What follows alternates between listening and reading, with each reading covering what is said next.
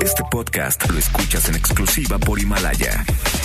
Si aún no lo haces, descarga la app para que no te pierdas ningún capítulo. Himalaya.com. MBS Noticias presenta Una forma distinta del periodismo de actualidad. donde las claves son informar, cuestionar y entretener. Vaya que hay temas para ponerlo sobre la mesa. Manuel López San Martín en Mesa para Todos. Lunes, lunes 9 de marzo, la hora en punto, arranca movida, muy movida la semana, movida la tarde, hay mucha información. Soy Manuel López San Martín, acaban de estar como todos los días, como todas las tardes. Todas las voces menos las de las mujeres en esta mesa, la mesa para todos. Es un lunes sin ellas, es un lunes de paro, lunes en el que desde el poder presidencial no se acusa de recibido, donde para el presidente todo se trata de él, todo sigue tratándose de él. Lunes de caídas también, de desplome en las bolsas del mundo, un lunes del dólar en las nubes, un lunes diferente, un lunes que simbra, un lunes que inspira, que conmueve. Este es un lunes después del que ya nada será igual. Lunes de paro, lunes de un día sin mujeres, de un día sin ellas. Hoy este espacio se hace sin mujeres porque mis compañeras están en paro, paran porque en México matan a las mujeres por serlo, paran porque la violencia contra ellas se desborda, paran porque ser mujer en México es un riesgo altísimo, paran porque la impunidad cobija los crímenes hacia ellas. Esto ya cambió. Esta ola feminista, nadie la para. Mucho que poner sobre la mesa esta tarde, arrancamos con las voces y las historias de hoy. Las voces de hoy. Andrés Manuel López Obrador, presidente de México. Yo quiero pues felicitar a todas las mujeres que participaron en el movimiento del día de ayer, en la conmemoración del Día Internacional de la Mujer y también hacer un reconocimiento a las encargadas de evitar la violencia María Elena Ríos, víctima de una agresión. Tiene hoy seis meses en donde cinco personas lideradas por mi expareja me mandaron a rociar ese maldito ácido. Por eso me atrevo a venir el día de hoy. Mi agresor sigue libre. Martí Batres, senador por Morena. aportar un apoyo económico a mujeres que se encontraran en muy grave riesgo en sus propios hogares y que esta aportación económica sirviera para romper la dependencia con respecto al agresor. Ricardo Rodríguez Vargas, titular del Instituto para devolver al pueblo lo robado. Vendimos alrededor de, de 70% de los bienes. ¿Cuál fue el monto que se recaudó en la subasta? Fueron 53 millones 414 500 mil pesos. Son las voces de quienes hacen la noticia, los temas que están sobre la mesa y estas, las imperdibles. De hoy le entramos a la información. Hoy no están ellas, hoy no están las mujeres, hoy nos simbra su ausencia. Guillermina Gómora, la jefa de información y coordinadora de entrevistas de esta mesa para todas, las redactoras de nuestro sitio de internet, corresponsales, reporteras, no están. Ayer las mujeres tomaron las calles para alzar la voz. Hoy se siente su ausencia en oficinas, escuelas, en el transporte público, en los bancos, en las calles. Es la primavera morada, es la primavera de las mujeres. Ayer protestaron, ayer alzaron la voz por las que ya no están.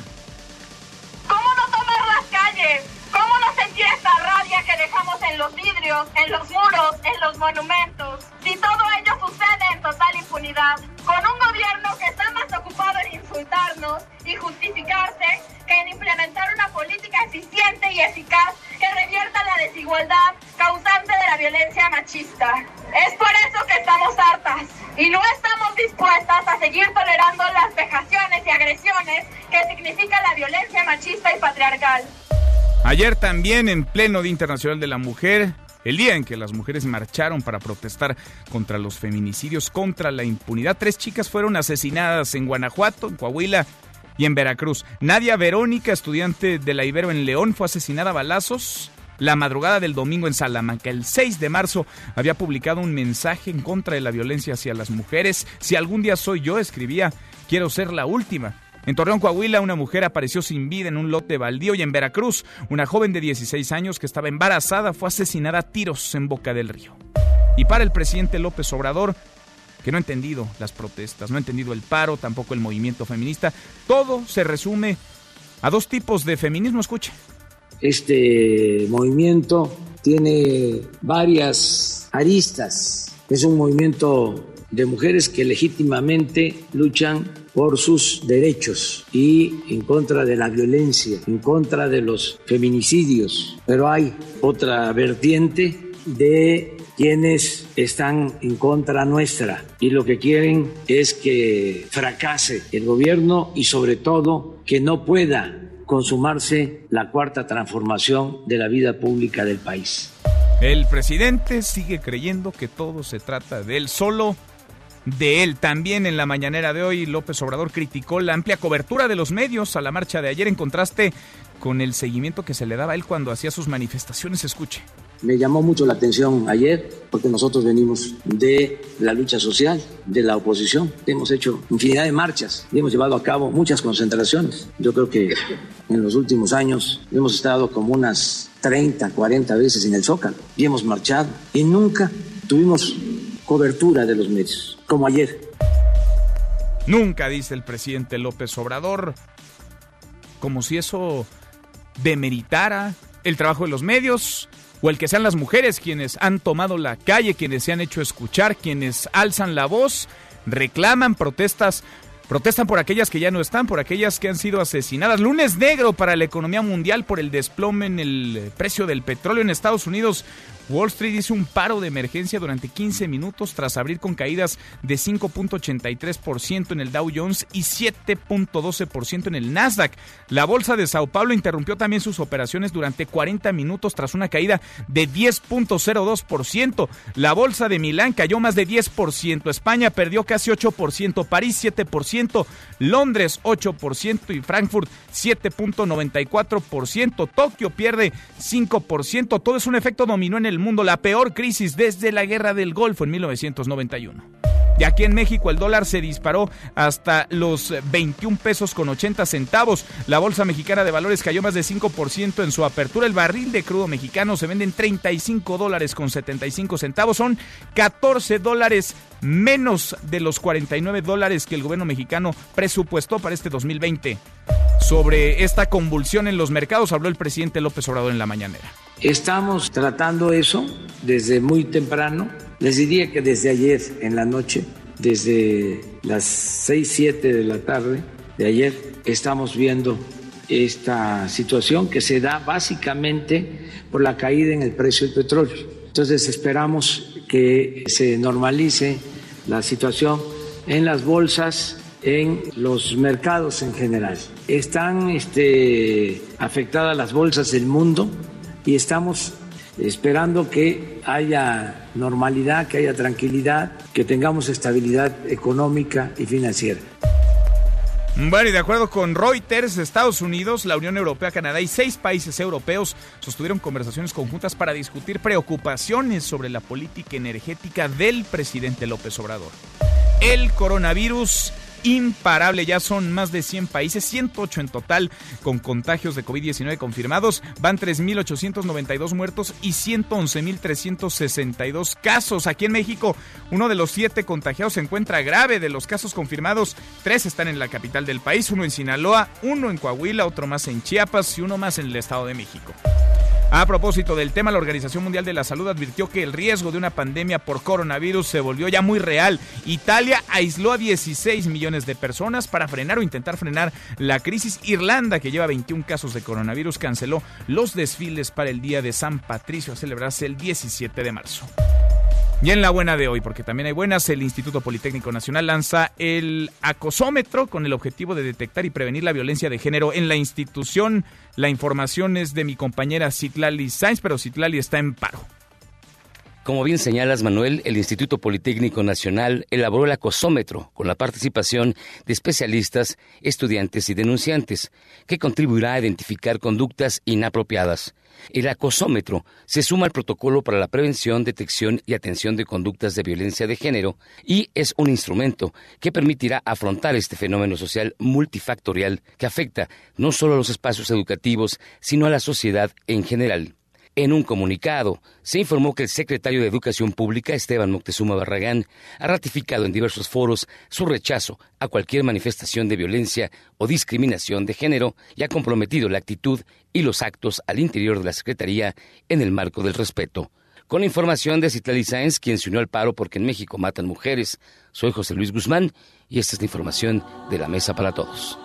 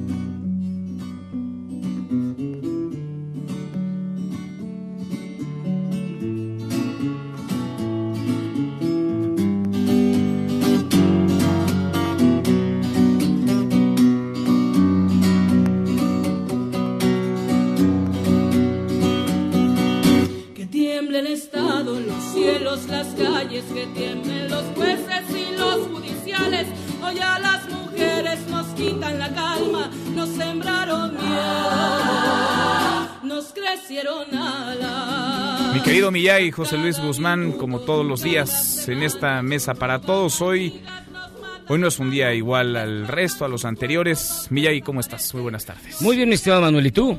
Bien, muy bien. Pues fíjate que yo tengo, ¿qué serán? Creo que tu edad de estar en los medios de comunicación, desde el Instituto Mexicano de la Radio hasta hoy, en el año 92. Y nunca había visto un día como hoy.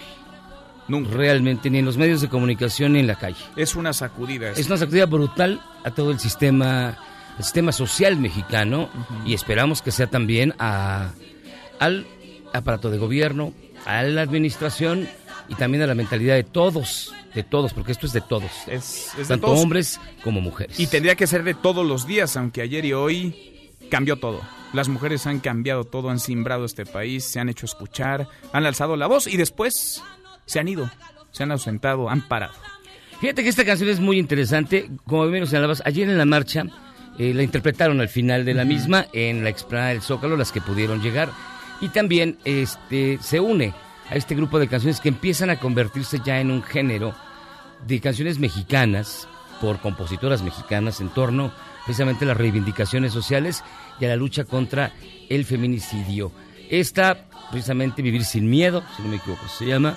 Este, bastante indicativa de lo que está pasando. Es una radiografía perfecta musicalmente hablando del momento que México en este momento.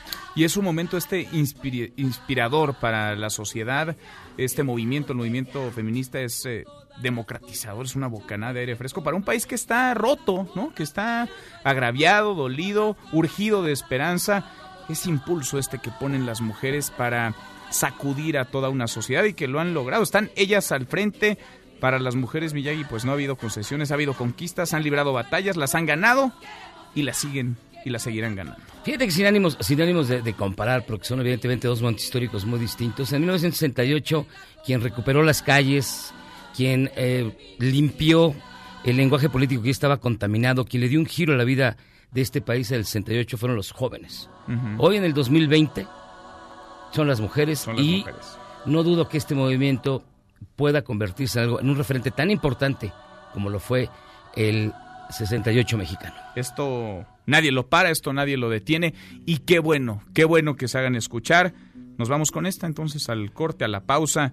Canción sin miedo es eh, Vivir Quintana. Así es. Vale toda la pena escuchar porque ahí están las voces de aquellas que ya no la tienen aquellas que ya no pueden gritar, que ya no pueden reclamar, que ya no pueden protestar porque las han matado, porque en México están matando a mujeres por ser mujeres. Gracias, Miyagi. Gracias a ti, Manuel. Acá nos escuchamos en un ratito. Estamos solitos, no hay nadie. Estamos solitos, no hay mujeres. Pararon las mujeres, extrañamos a las mujeres, necesitamos a las mujeres y las necesitamos vivas. Pausa y volvemos. Hay más en esta mesa, la mesa para todos. Cada semana nos roban amigas, nos matan hermanas, destrozan sus cuerpos, los desaparecen. No olvide sus nombres, por favor, señor presidente. Por todas las compas luchando en reforma, por todas las morras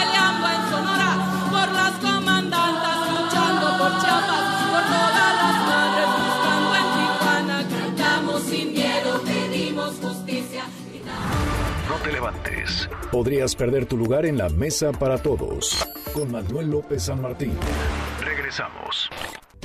Este es su archivo muerto en Mesa para Todos. Primer anuncio televisivo de la muñeca más popular del mundo, Barbie, el día de su lanzamiento al mercado, 9 de marzo 1959. Barbie dressed for swim and fun is only $3. Her lovely fashions range from 1 to $5. Look for Barbie wherever dolls are sold. Someday I'm gonna be exactly like you. Till then I know just what I'll do. Barbie, beautiful Barbie. I'll make believe that I am you. You can tell it's Mattel. Seguimos, volvemos a esta mesa, la mesa para todos. El movimiento feminista, las mujeres que alzan la voz porque las están matando, se hacen escuchar. El 8 de marzo, ayer domingo, y el 9 de marzo, el lunes, han simbrado, están cambiando al país. Estas son sus voces, son sus reclamos, sus consignas, sus protestas, sus gritos. Esto pasó ayer en la marcha, en una mega marcha en la capital del país.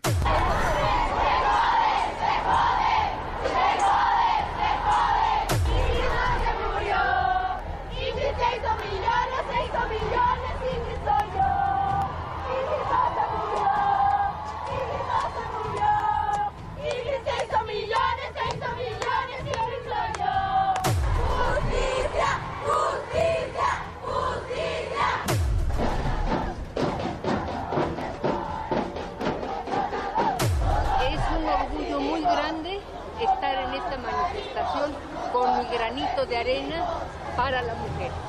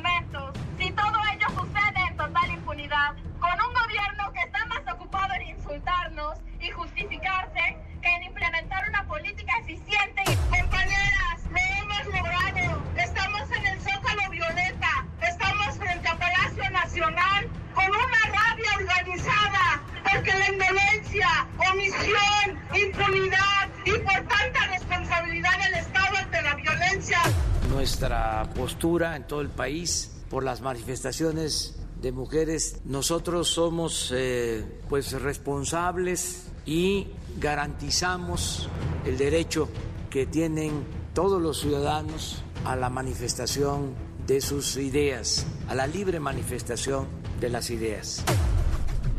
El paro hoy, ayer las marchas, ayer las mujeres simbraron al país, hoy lo siguen haciendo. Ellas están al frente trazando la ruta, ellas han salido a las calles y esto no lo para nadie. El paro de un día sin mujeres, Juan Carlos Alarcón. ¿Cómo están las calles de la ciudad, Juan Carlos? Buenas tardes. Hola, ¿qué tal? ¿Cómo te va? Gracias, eh, Manuel. Muy buenas tardes. Un día sin mujeres tiene las calles de la Ciudad de México y la zona conurbada con cierta tranquilidad en lo que a movilidad vehicular se refiere. Sin embargo, en espacios públicos, la actividad es cotidiana como la Plaza de la Constitución, la Plaza de Santo Domingo, la Alameda Central, el Monumento a la Revolución, así como diversos parques públicos. En la zona centro contrastan los edificios públicos y los de la iniciativa privada, como tiendas y comercios, bodegas, etcétera. En los primeros eh, es notable la ausencia de mujeres como en la Cancillería, la Fiscalía Capitalina, el Tribunal Superior de Justicia, incluso las taquillas de estaciones del sistema de transporte colectivo Metro y las oficinas del registro civil. En tanto, en tiendas y comercios del centro histórico, la presencia de la mujer es amplia y algunas aseguran que si bien están al tanto de sus espacios, también se unen a la condena de la violencia de género y el machismo. Escuchemos.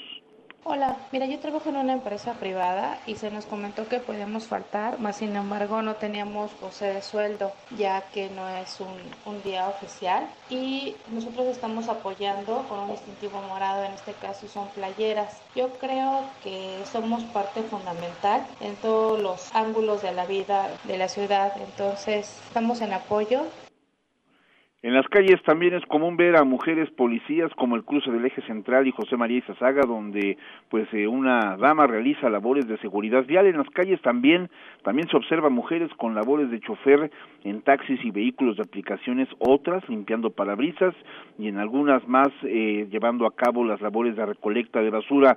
Sin duda la actividad cotidiana se ve disminuida a diferencia de cualquier otro inicio de semana. Manuel, el reporte que tengo. Inusual, por decirlo menos, lo que estamos viendo y viviendo en las calles. Gracias, Juan Carlos. Muy buenas tardes. Mucha menos gente, no solamente en el transporte público, en las aceras, en las escuelas, en los centros de trabajo. Las mujeres haciéndose escuchar con su ausencia. Son tan necesarias, son fundamentales, todas son fundamentales, vivas Vivas las queremos. Los feminicidios en México son una realidad. Todos los días en promedio asesinan en nuestro país a 10 mujeres. Es el drama de la violencia y la constante en cada uno de estos crímenes, la impunidad el feminicidio, estamos haciendo cosas todos los días para garantizar la paz y la tranquilidad. Si estamos aquí es porque estamos pidiendo justicia, estamos pidiendo seguridad.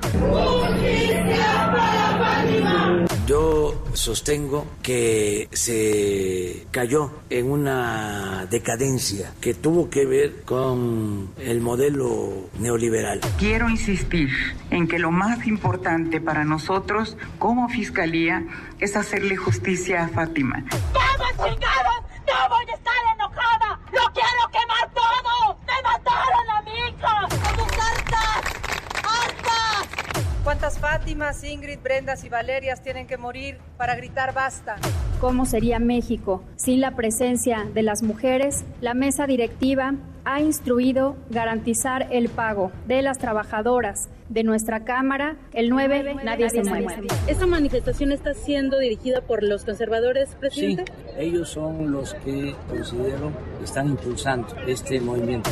El feminicidio tiene 28 distintos conceptos. Por eso es que estamos trabajando con la Fiscalía General de la República en la redacción de un tipo que vamos a proponer a los congresos de los estados. Nosotros siempre vamos a acompañar a, a las mujeres y a toda víctima que se le están este, violentando sus, sus derechos.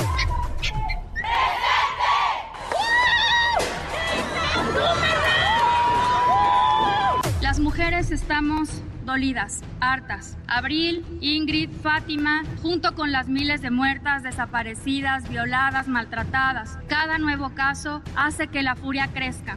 Debemos encontrar unidad en la lucha de las mujeres por la igualdad. Por supuesto que me solidarizo el 9 de marzo. Hoy seis meses en donde cinco personas lideradas por mi expareja me mandaron a rociar ese maldito ácido inventado por el hombre. Por eso me atrevo a venir el día de hoy. Mi agresor sigue libre. La violencia, los feminicidios, la realidad que ahí está, la realidad tan dura como las palabras y las voces de las mujeres que no piensan callar. Y qué bueno, ayer en pleno Día Internacional de la Mujer, ayer en plenas marchas y protestas, ayer fueron asesinadas en México tres mujeres, por lo menos tres mujeres, con nombre y apellido. No son datos, no son cifras. Juan Carlos Alarcón, Juan Carlos, cuéntanos, buenas tardes. Efectivamente, a escasos 30 minutos de que concluyera el Día Internacional de la Mujer, dos víctimas de 40 y 37 años de edad fueron asesinadas en la Ciudad de México, al igual que el esposo de una de ellas, en calles de la colonia Vallejo, alcaldía Gustavo Madero, cerca del lugar donde ocurrió el feminicidio de Ingrid Escamilla. Las primeras investigaciones refieren que Ignacio, de 66 años de edad, agredió a su hija Noemí y a su yerno, a los que les disparó con una escuadra calibre 38 Super. Después baleó a otra mujer en condición de calle. Elementos policiales acudieron a un llamado de emergencia en la calle de Bus y Clave en la colonia Vallejo, donde se reportaron disparos y al llegar encontraron sin vida a Miguel Ángel, de 40 años de edad. El sospechoso que efectuó las detonaciones sostuvo una riña de índole familiar y después de, balear a su hija y yerno le disparó a una mujer eh, de calle identificada como Ana Laura de 37 años. Algunos vecinos informaron a los preventivos que el agresor huyó hacia el circuito interior Río Consulado donde fue detenido y desarmado. Los servicios médicos trasladaron a las dos mujeres al hospital de la villa donde fallecieron momentos después de su ingreso a consecuencia de las heridas por arma de fuego.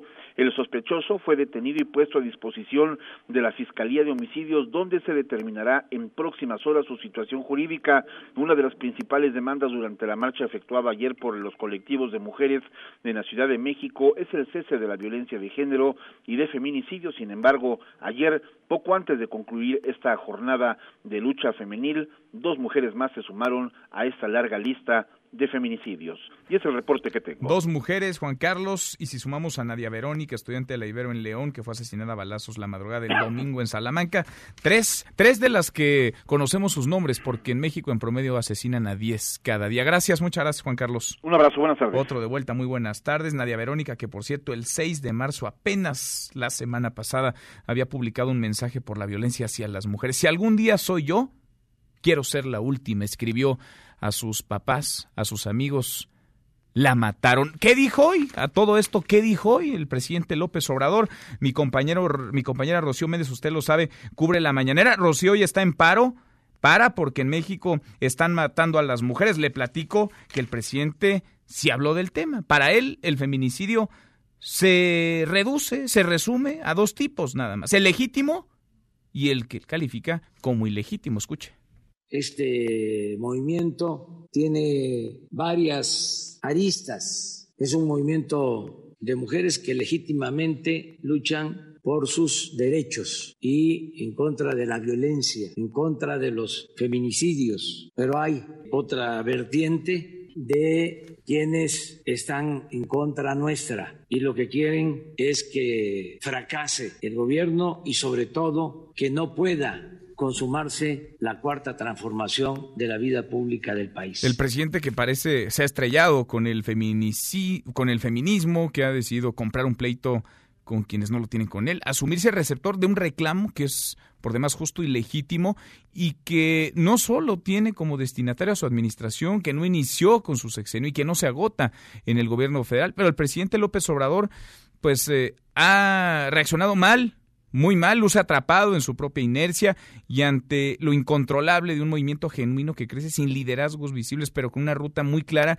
ha decidido que es su adversario cuando no lo es. Hoy, por cierto, el presidente López Obrador se quejó de la cobertura de los medios. Esto dijo en la mañanera. Me llamó mucho la atención ayer porque nosotros venimos de la lucha social, de la oposición. Hemos hecho infinidad de marchas y hemos llevado a cabo muchas concentraciones. Yo creo que en los últimos años hemos estado como unas 30, 40 veces en el Zócalo y hemos marchado y nunca tuvimos cobertura de los medios, como ayer mal y de malas, mal y de malas la reacción, mal y de malas lo que ha dicho, no ha dicho el propio gobierno. El movimiento no es, el movimiento feminista no es contra un gobierno, mucho menos contra un hombre.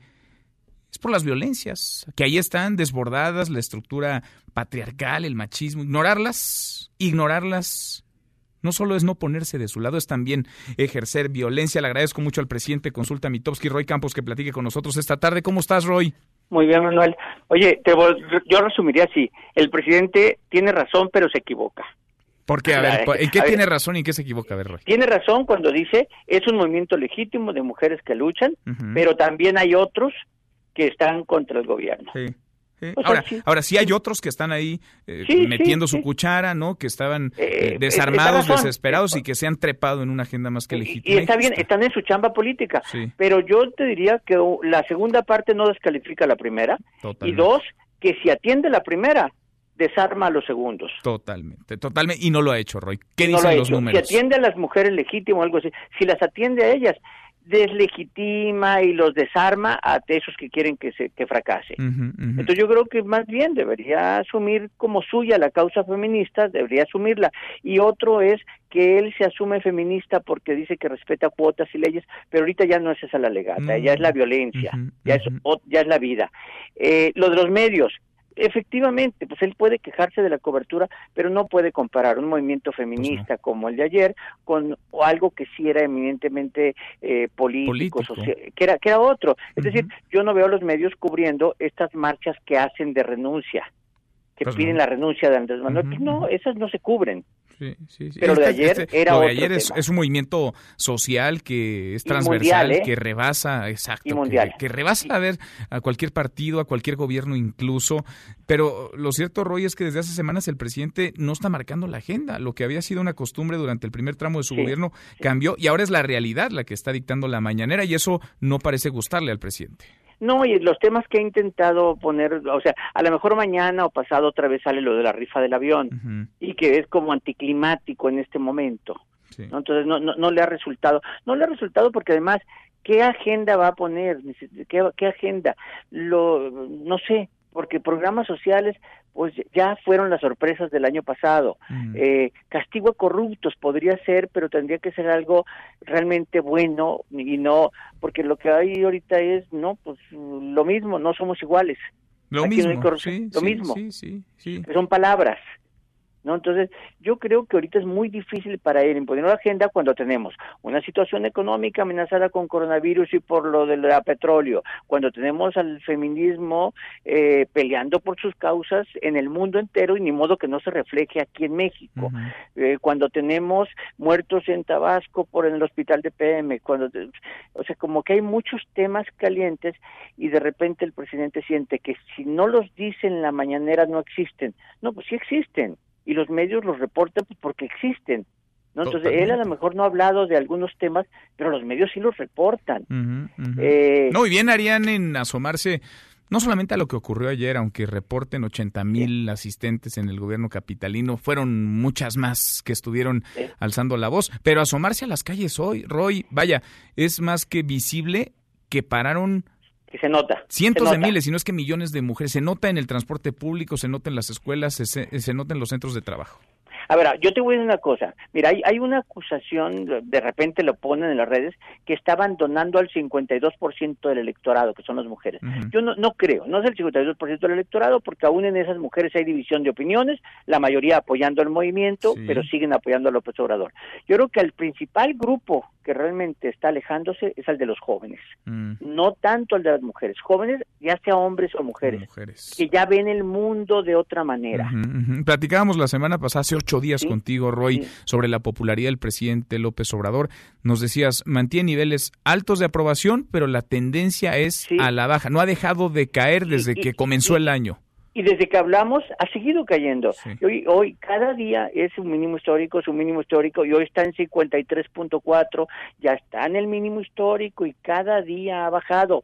Eh, si, si me pones en el año ha bajado más de 6 puntos, en un mes dos puntos y medio. A ver, nomás para dar dimensión, cada punto significa 950 mil ciudadanos. Sí, Entonces, cuando, cuando ya hablamos, perdió un punto, pues es casi ya perder un millón de personas que estaban de un lado y se pasaron del Sí, otro lado. Sí. O sea, no, no, no es trivial el asunto. Eh, ahora, que mantiene altas popularidades, pues sí, pero el decir mantiene, mantiene, mantiene y decirlo, y cuando ya llevas dos meses cayendo, pues ya preocúpate de que no pares esta caída. Ahorita, si me dices por qué está cayendo, yo abiertamente te digo por su alejamiento de la causa feminista. Así de O sea, claro. No hay otra razón en este Así momento. Está en su mínimo histórico entonces, Roy. Nunca había tenido tan baja popularidad desde Nunca. que gobierna. Y sobre todo dijera si está en el mínimo pero está estacionado hace tiempo ahí no mínimo cayendo Cayendo. ¿no? Y entonces, y, pero no hay causa. A ver, razones de inseguridad, pues no, sí ha habido inseguridad, pero no. Lo de los padres con niños con cáncer ya le había pasado y sí le pega, pero no es el tema. Lo, lo de falta de medicamentos también, y no estamos hablando totalmente de eso. Lo del coronavirus no tendría por qué pegarle, no está pegándole el coronavirus. Lo que le está pegando es un poco su alejamiento de una causa social cuando se vive un momento del feminismo, el feminismo y en todas las casas se discute, yo creo que todos vivimos en el chat posiciones de las mujeres y de repente él su argumento es de que siendo manipuladas por la oposición y de que no sí, sí, sí. le ha entrado muy mal al tema, muy mal. Sí, sí, sí, y, y además le han puesto goles, le han puesto pelotas para que meta el gol, ¿eh? Le han puesto penaltis. La pregunta, ¿no? De, de oye, ¿es usted feminista? Pues di que sí. Oye, a ver, ayer en el evento de conmemoración del Internacional de la Mujer, felicita a las mujeres y a los hombres. Sí, sí, sí, sí. No, no, de hecho también el lunes o martes de la semana pasada cuando dijo que no se van a tomar represalias como ninguna mujer que tome algo así y de los, y, los, hombres, que quieran también. Sí, que quieran faltar mujeres y hombres. Y hombres, pues no, o sea, se tiene justo el asunto era que faltaran las mujeres pues y que los hombres nos diéramos cuenta de lo que falta, ¿no? Que, que su presencia fuera la ausencia. Que son indispensables, desde luego. Roy, como siempre, te agradezco.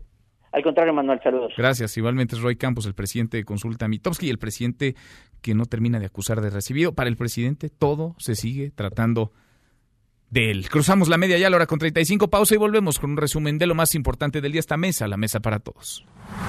No te levantes. Podrías perder tu lugar en la mesa para todos. Con Manuel López San Martín. Regresamos. En Mesa para Todos, la información hace la diferencia. Con Manuel López San Martín. Seguimos, volvemos a esta mesa, la mesa para todos, la hora con 36, cruzamos la media, ya vamos con un resumen de lo más importante del día. Resumen nacional.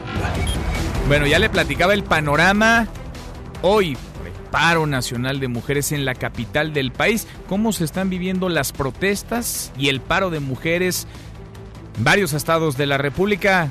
Vamos a hacer un recorrido. Empezamos contigo en el Estado de México. Juan Gabriel González, cuéntanos Juan Gabriel, buenas tardes.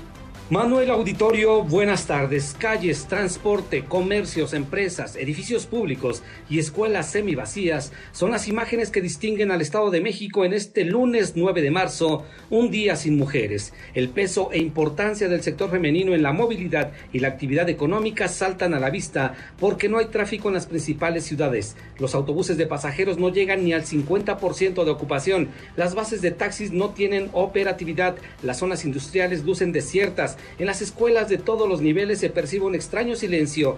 Según el Consejo Coordinador Empresarial, el 48% de la plantilla laboral formal en la iniciativa privada son mujeres. Hoy no trabajaron. Decidieron con su ausencia levantar la voz en contra de la violencia de género y exigir justicia por los feminicidios y las desaparecidas.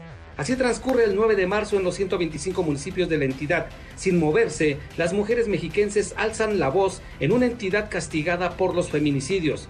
Su ausencia es notoria. Es el reporte desde el Estado de México. Vamos a Jalisco con Víctor Hugo Magaña. Gracias, Juan. Guadalajara se pintó de morado y verde. Ayer 8 de marzo, 35 mil mujeres hicieron historia en esta ciudad. Tomaron las calles para marchar por las que ya no están, para exigir justicia por esos feminicidios, para evidenciar la violencia de género que han padecido todas durante años, pero más para alzar su voz, hacerle notar a un Estado machista y con un 99% de impunidad, que nunca más tendrán su silencio. Hoy las calles lucen semivacías y se siente un ambiente de zozobra en la ciudad. Según datos de la Secretaría de Educación Jalisco, alrededor del 50% de las escuelas permanecen cerradas. De igual forma, las trabajadoras de los hospitales civiles decidieron parar labores una hora de protesta.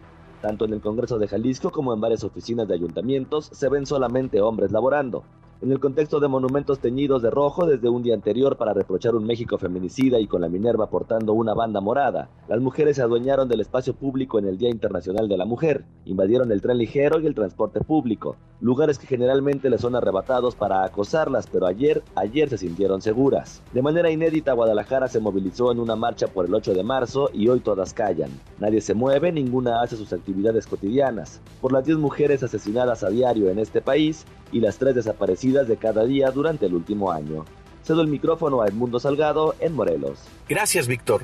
Este lunes en el estado de Morelos las calles lucieron prácticamente vacías, ya que por la campaña Un día sin nosotras fueron suspendidas las clases en todas las escuelas del nivel básico en la entidad, mientras que algunos establecimientos comerciales cerraron y las oficinas de gobierno lucieron prácticamente vacías. Además, la Universidad Autónoma del Estado de Morelos estuvo sin actividades, ya que alumnas, maestras y personal administrativo decidieron ausentarse este día, al igual que burócratas del Congreso del Estado y del Ejecutivo local. Sin embargo, hubo algunas mujeres que sí decidieron trabajar al asegurar que mediante la educación es la mejor manera de eliminar la violencia en contra de las mujeres. Cabe mencionar que este domingo, jóvenes universitarias protestaron al norte de Cuernavaca en contra de los 39 feminicidios registrados en el 2019. Hasta aquí mi reporte, vamos con Erika Almanza en Puebla. Gracias Edmundo y aquí en Puebla desde temprano las calles de la ciudad tuvieron una menor actividad que la común de un lunes, en gran parte porque se suspendieron clases dado que una alta cantidad del magisterio es femenino.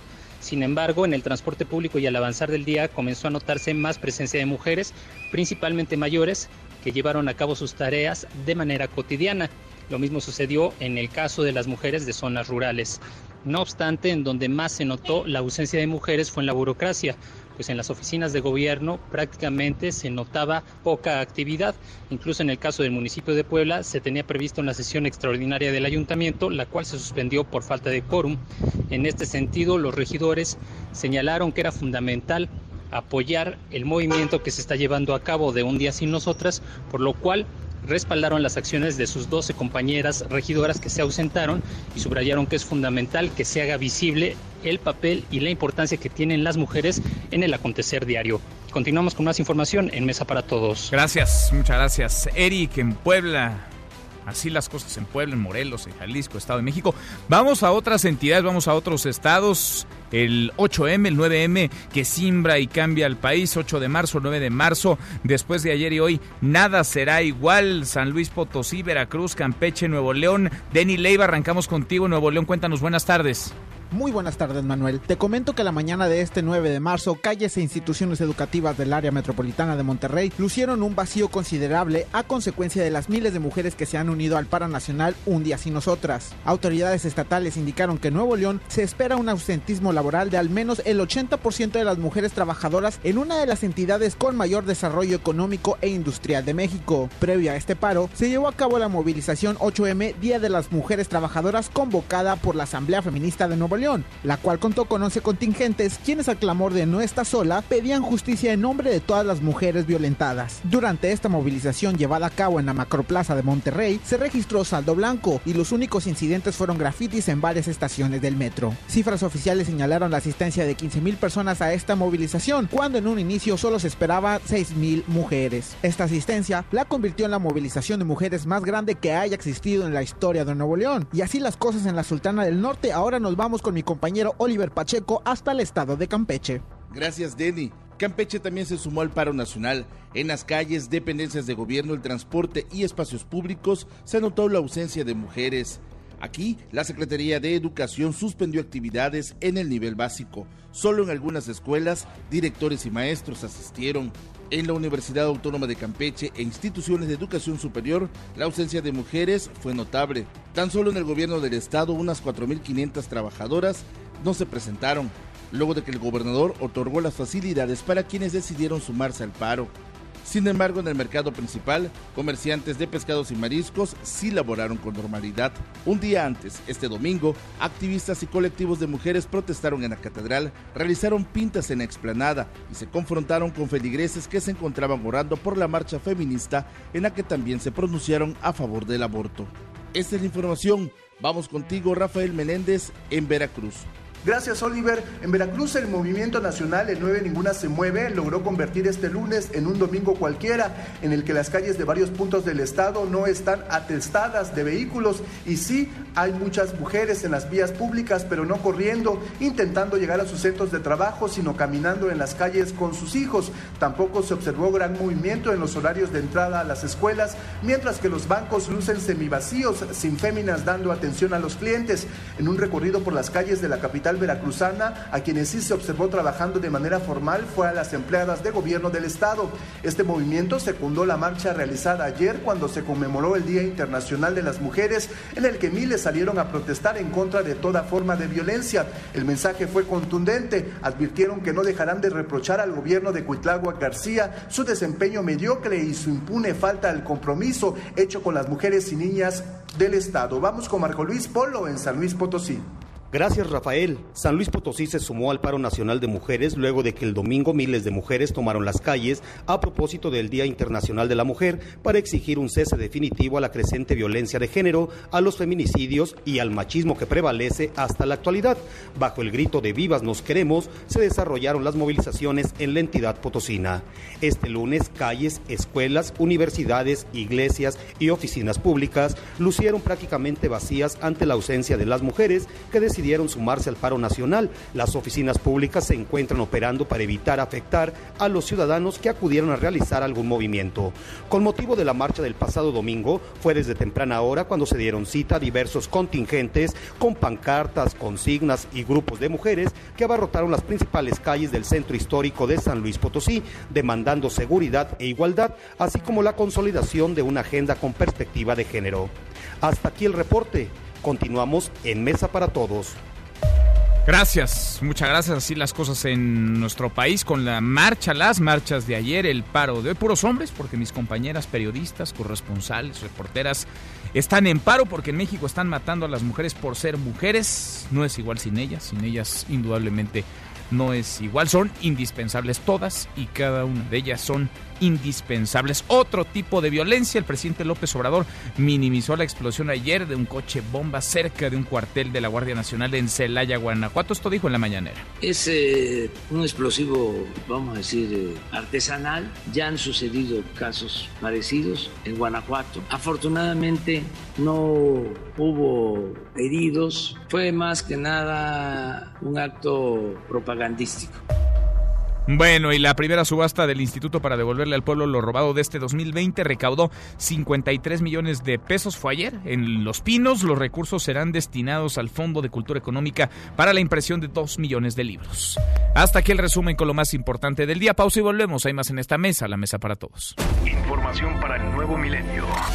Mesa para todos con Manuel López San Martín. Regresamos. Más información y análisis en Mesa para Todos con Manuel López San Martín.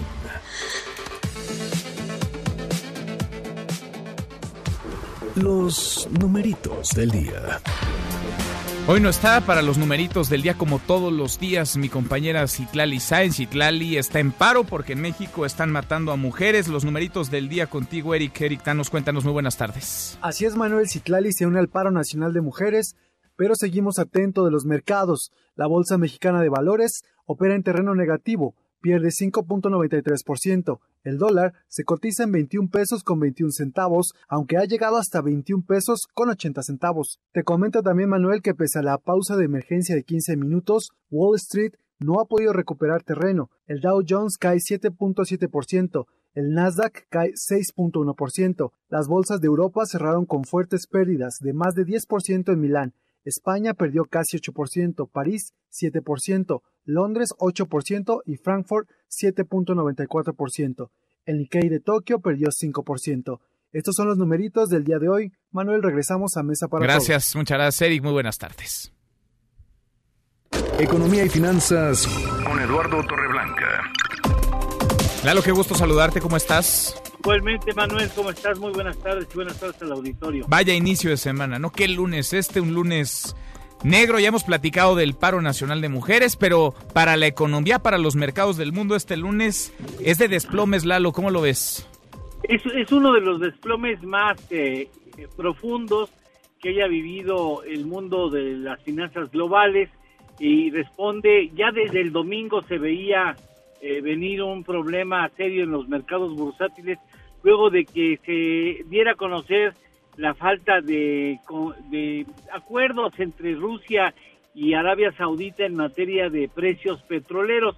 Eh, y es que a ambas eh, naciones les sale muy barato producir petróleo, es para ellos muy importante eh, obtener petróleo, pero por ejemplo en el caso específico de Arabia Saudita, su precio para obtención del crudo no ha de exceder los 7 dólares por barril, así es que si llegara a venderlo a 15 dólares, lo está vendiendo al doble de lo que le cuesta obtenerlo, ¿no? En el caso de Rusia, el promedio de extracción del crudo de petróleo ruso debe estar rondando los 12 dólares barril aproximadamente, es una cifra eh, muy cercana a la que tiene industria nacional. Uy, se está oyendo muy mal. A ver, déjenme retomar la comunicación con Eduardo Torreblanca porque se oye muy mal el eh, sonido y vale la pena no solamente revisar los numeritos, las caídas que, vaya, han contagiado a las bolsas de todo el mundo, Estados Unidos sí, pero también México, Brasil, Europa, Londres, Frankfurt, París, Madrid, Tokio. Lalo, a ver, te seguimos escuchando, nos decías más allá de los numeritos, las causas y las salidas, ¿no? ¿Cómo salimos de esta, Lalo? Bueno, tendrán que llegar a un acuerdo los productores de la OPEP, tendrán que llegar a un acuerdo, espero, Arabia Saudita y Rusia, porque si no lo hacen, te aseguro que este asunto de la guerra de precios va a meter en un serio dolor de cabeza a la industria financiera internacional y particularmente a, a los mercados como los de México, que no tienen margen para poder eh, seguir negociando, ¿no? Entonces yo creo que eh, este asunto tendrá o tendría que encontrar una solución pronta, aunque la verdad es que si no lo hace así, quienes vamos a tener un serio dolor de cabeza somos nosotros, porque están involucrados finalmente dos de los tres principales productores de petróleo en el mundo, Arabia Saudita y Rusia. Y Rusia quiere cerrarle la puerta a que la industria petrolera estadounidense pueda tomar mercado. O sea, es una guerra que va a ser eh, cruenta y que ya tiene costos importantes porque los mercados bursátiles son los que están hoy haciendo ajustes muy importantes, históricamente altos como nunca se había visto en muchísimos, muchísimos años. Eh, pérdidas de 7, 8% en el índice Dow Jones, realmente son muy pocas las épocas en las que se ha vivido esto en el mercado neoyorquino. Es durísimo, ¿no? Por si algo le faltara al cóctel que ya venía enrarecido, esto, la caída de las bolsas, de los mercados de todo el mundo y el dólar por las nubes, el dólar que araña ya los 22 pesos por unidad. ¿Tenemos postre, Lalo?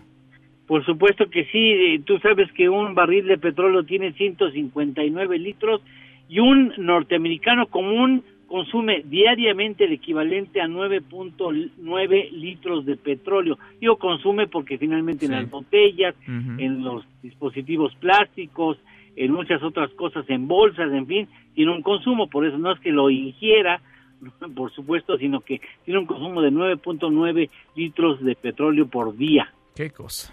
Ahí está el dato. Gracias, Lalo. Gracias a ti, Manuel. Gracias. Buenas tardes, auditorio. Muy buenas tardes, es Eduardo Torreblanca. Con él cerramos esta primera hora saludando ya a nuestros amigos de Aguascalientes. Aguascalientes, allá nos escuchan a través de Alternativa en el 92.7 de FM. Pausa en la segunda, una conversación, una charla con la secretaria de Gobernación, con Olga Sánchez Cordero. Conversamos con ella sobre las marchas de ayer, el 8M, el paro de hoy, el 9M. ¿Acusa o no acusa de recibido el presidente López Obrador? Se lo preguntamos. Volvemos con la segunda de esta mesa, la mesa para todos. Información para el nuevo milenio. Mesa para todos con Manuel López San Martín. Regresamos. Más información y análisis en Mesa para todos con Manuel López San Martín.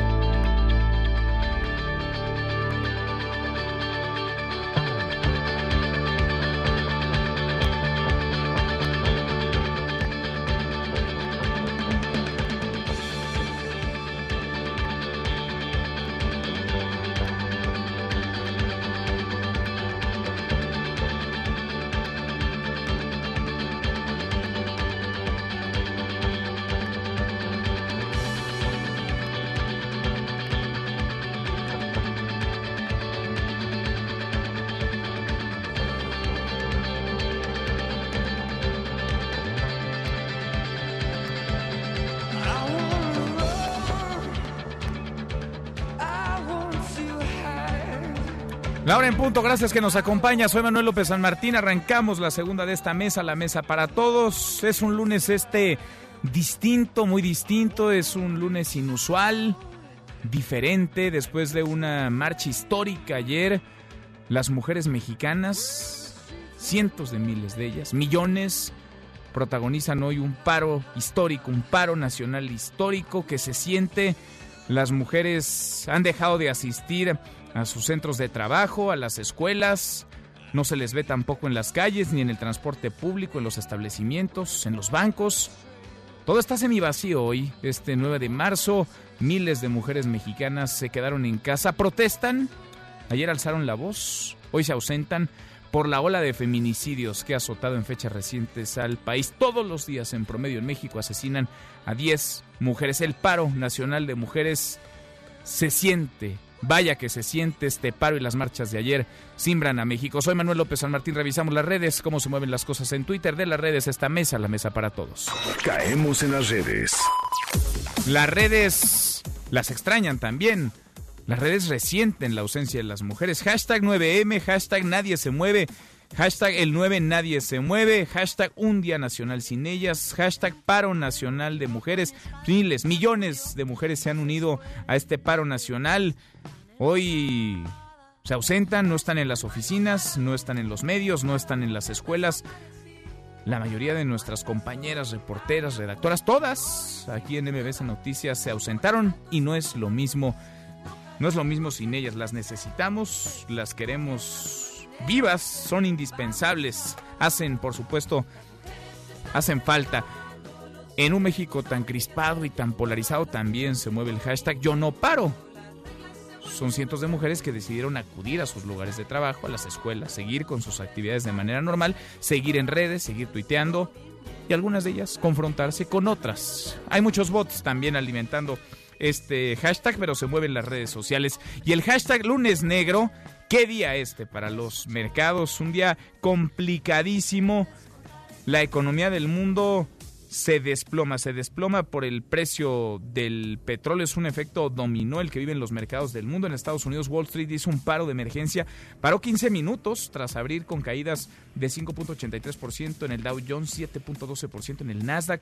La bolsa de Sao Paulo también paró, interrumpió las operaciones 40 minutos porque la caída rebasó el 10%, 10.02%. La bolsa de Milán en Italia cayó más de 10% también. España perdió casi 8%, París 7%, Londres 8%, Frankfurt 7.94%, Tokio 5%. Y en esa anda también la bolsa mexicana de valores para abajo, cayendo y el dólar por las nubes para arriba. Le agradezco muchísimo al experto en temas económicos, analista financiero Arturo Dam, que platique con nosotros esta tarde. ¿Cómo te va, Arturo? Manuel, con el gusto de saludarte a ti, a todos los radioescuchas, y sí, vaya lunes, vaya lunes muy, muy peculiar en muchísimos sentidos. En muchísimos sentidos, Arturo. Qué, qué complicado, ¿no? ¿Qué está pasando en los mercados? Ayúdanos pues a entender y a, a descifrar si podemos salir de esta en la que parece no estamos solos, está el mundo entero. Mira, Manuel, de que salimos, salimos. La pregunta es a qué costo y hasta cuándo, y las respuestas yo ahorita no las tengo. A mí, a mí lo que me preocupa, Martín, no es tanto el comportamiento, por ejemplo, de la Bolsa Mexicana de Valores o del tipo de cambio peso-dólar, que sí han sufrido, pues vamos a decirlo así, reveses importantes. Mira, ahorita en estos momentos tengo aquí la pantalla, a las 13.24, déjame actualizar esto, la Bolsa Mexicana de Valores a las 13.41 estaba ya perdiendo 6.38%, nada más el día de hoy, Manuel, nada más el día de hoy. El tipo de cambio, aquí tengo también la gráfica, en estos momentos anda alrededor de 21 pesos con siete centavos, en la mañana tempranito a las seis llegó a estar en 21 pesos con 94 y todo esto, Martín, es producto, primero que nada, de la inseguridad, de la incertidumbre que generó el coronavirus, es la típica noticia que mueve a los mercados financieros como los ha movido. Hay ahí un código no escrito de conducta de quienes participan en estos mercados que dice, por ejemplo, en el caso del mercado bursátil, malas noticias vende tus acciones. Y si todo mundo sale a vender sus acciones esperando que las pueda vender a un precio todavía aceptable antes de que baje, pues lo que vemos es estas caídas que ha tenido no nada más la Bolsa Mexicana de Valores, sino todas las bolsas del mundo. Y en el mercado cambiario, Martín, ese código no escrito de conducta, sobre todo de los especuladores, es sal a comprar una divisa fuerte que para nosotros es el dólar. Entonces, bueno, la gente dice es que va a empezar a subir el precio del dólar, este es el momento de salir a comprar para ver si puedo comprar, por decirte algo, a 18 pesos y en unos cuantos meses vender a 22, y eso hace que el precio de la divisa aumente, Manuel. Y eso es lo que hemos estado viendo estos últimos días. Mira, déjame darte nada más un dato. Del 18 de febrero, el tipo de cambio alcanzó el mínimo en lo que iba del año 18 pesos con 57. Ahorita está ya en 21 con 11. O sea, una depreciación del 18 de febrero a hoy 3 de marzo de 13.7%. Y bueno, la caída en la Bolsa Mexicana de Valores Manuel, sí es verdaderamente de llamar la atención. En el último mes, hasta el viernes, llevaba ya una pérdida de 8% y hoy ya acumula estos momentos una pérdida de casi 6.5%.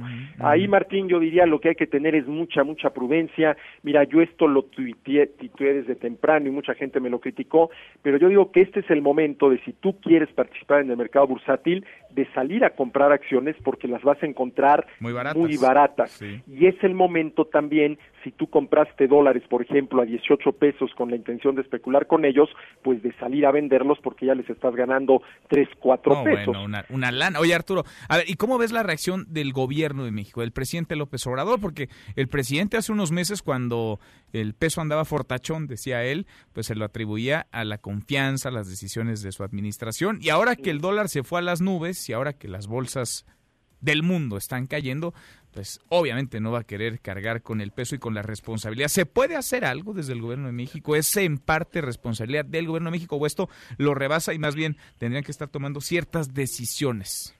Mira, Martín, esto nos rebasa y ahí el error que cometió López Obrador fue, vamos a decirlo así, el presumir el tipo de cambio que andaba por los 18 pesos, diciendo que era fruto de la confianza que se tenía en su administración, cuando era simple y sencillamente fruto de la diferencia de tasas de interés en México están alrededor del 7% y en Estados Unidos no llegan al 2%. Entonces, con ese diferencial de tasas de interés era muy atractivo traer dólares a México, cambiarlo a pesos, invertirlos en CETES. Pero con lo que está pasando ahorita a raíz del coronavirus, del el pleito este entre la OPEP, los países de la OPEP y Rusia, porque no se ponen de acuerdo qué hacer con la producción de petróleo y qué impacto puede tener eso sobre el precio, pues ya vimos que ese diferencial de tasas de interés ya no es suficiente, Martín.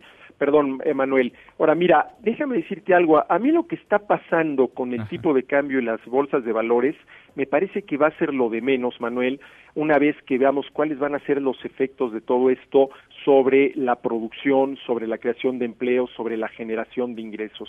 Porque para decirlo muy claramente, para México esto puede implicar no que nos llueva sobre mojado, sino que nos diluvie sobre inundado. Porque, a ver, ya la 4T generó fuertes presiones recesivas en la economía mexicana. El año pasado la economía decreció 0.1%.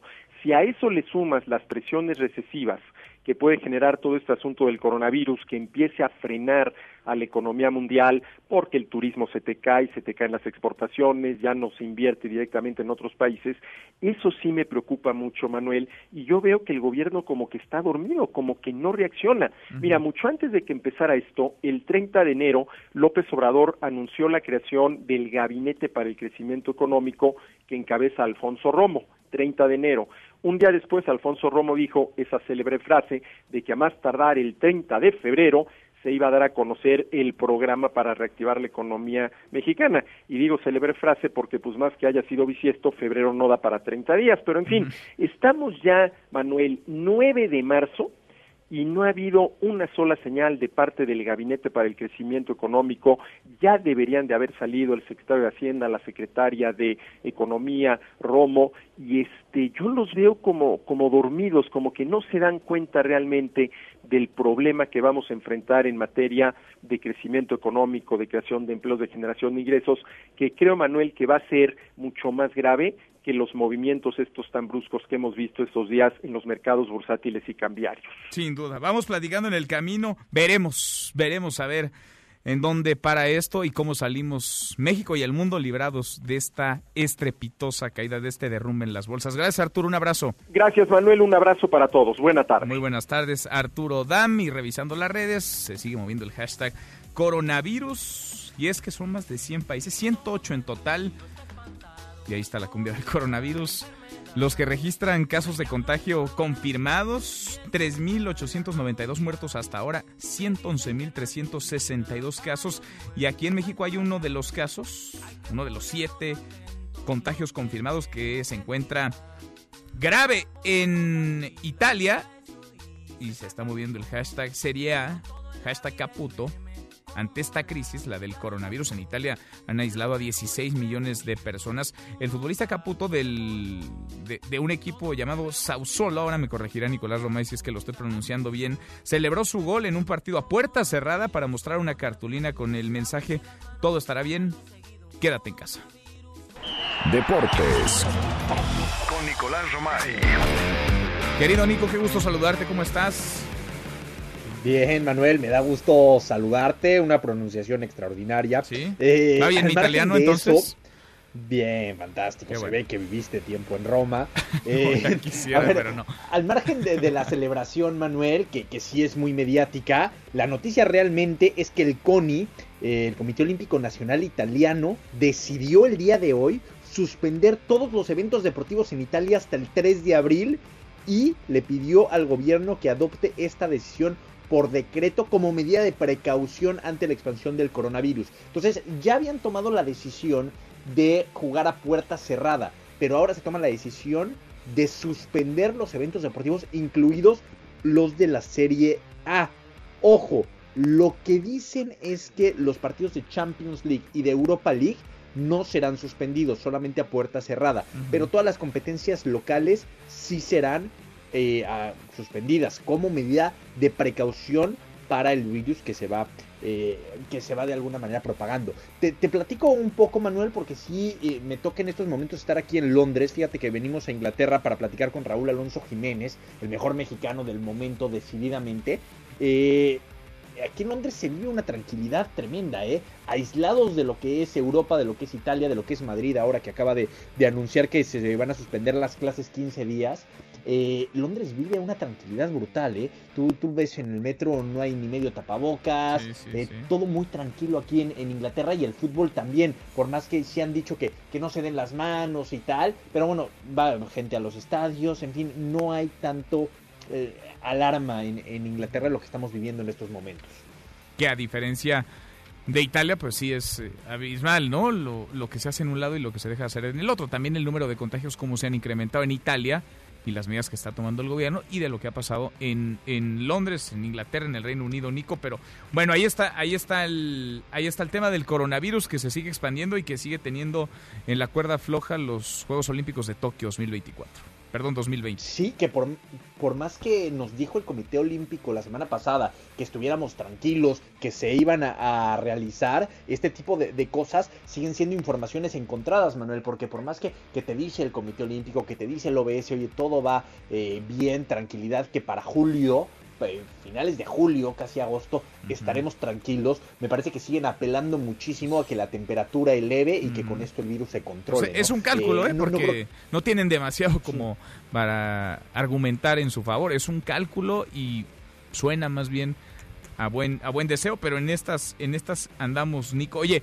Renato Ibarra, ¿en qué va el caso de Renato Ibarra? Lo platicábamos el viernes. Qué escándalo este en el marco, además de lo que está pasando en México, en el mundo, esta ola feminista. ¿En qué va el caso de Renato Ibarra, quien detuvieron por presuntamente haber golpeado a su esposa embarazada?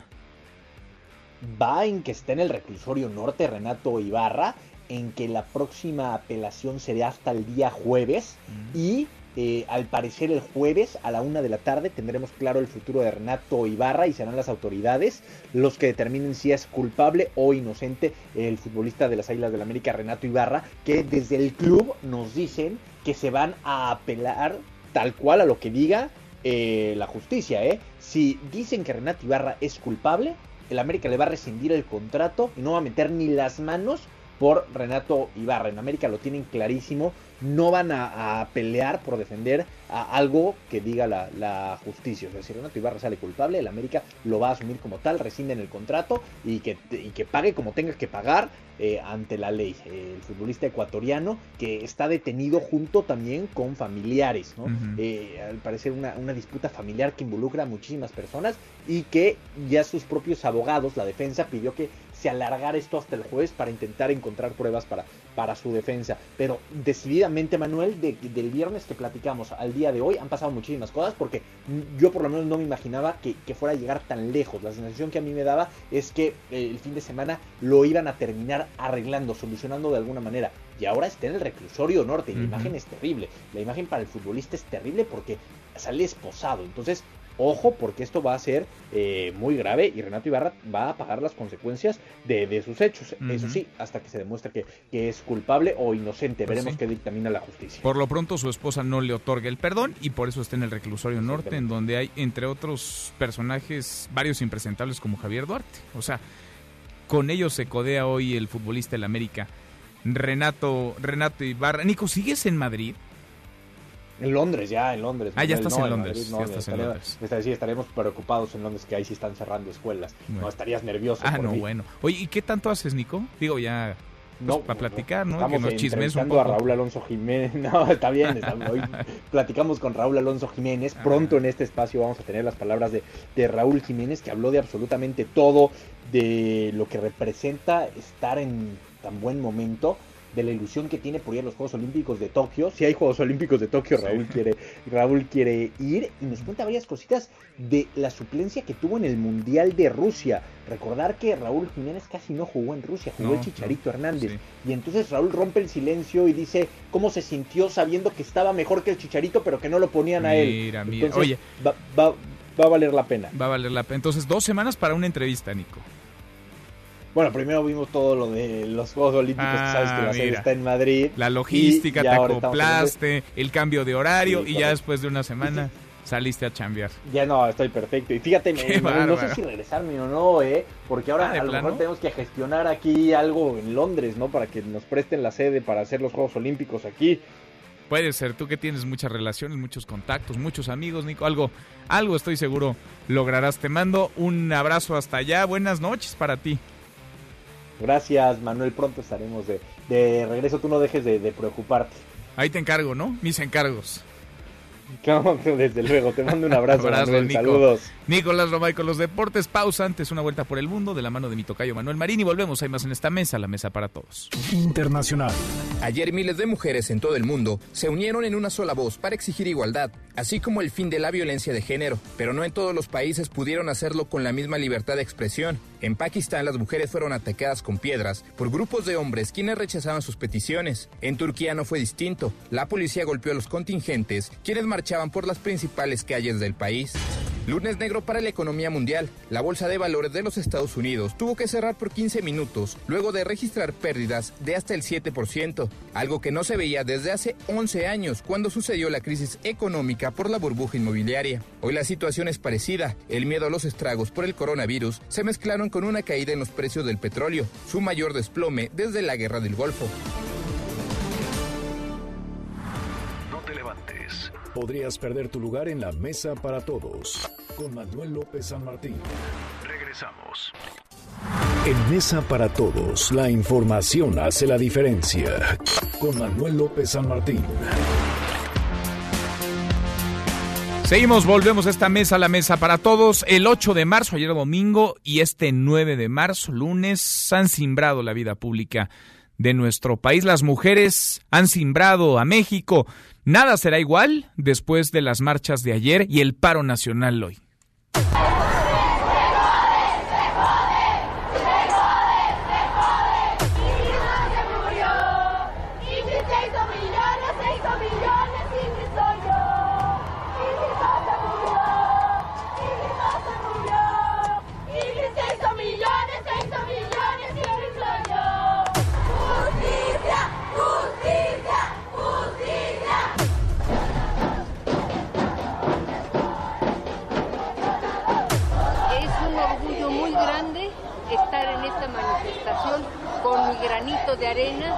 Para la mujer.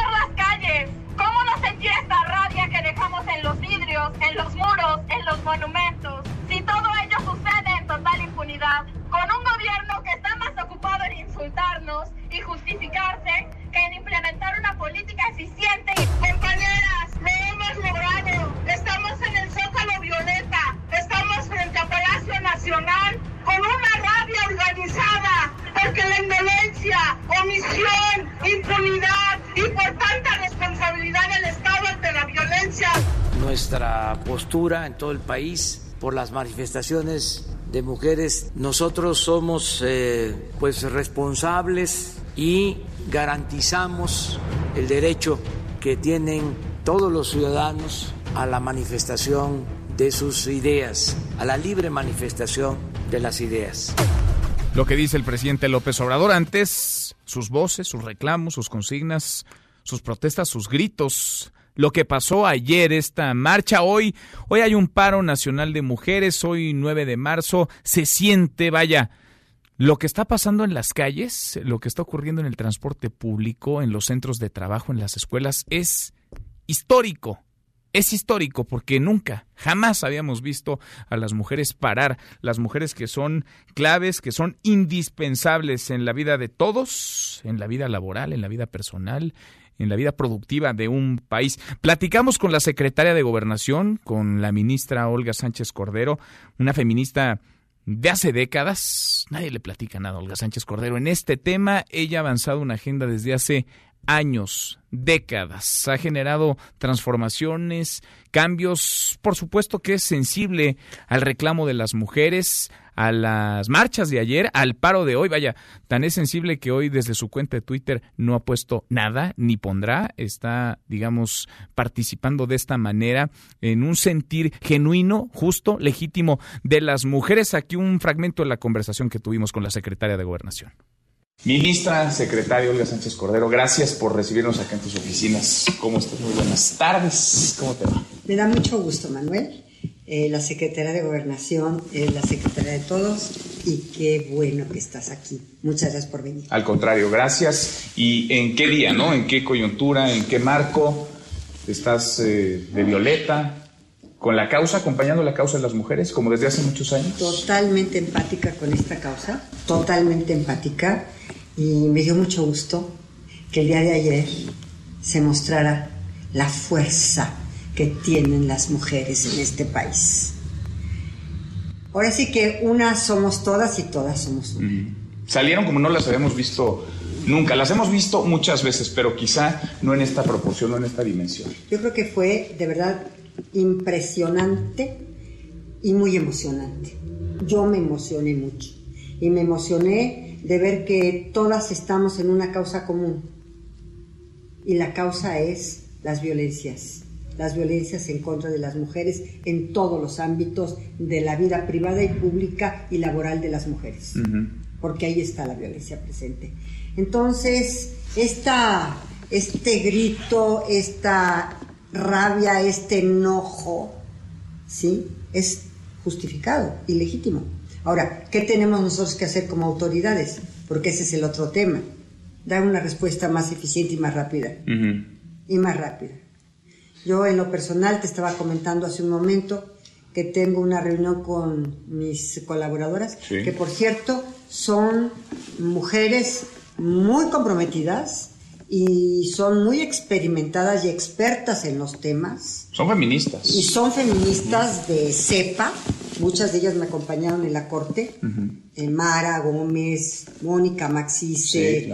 Y Nadine, no se diga el prestigio que tiene internacional.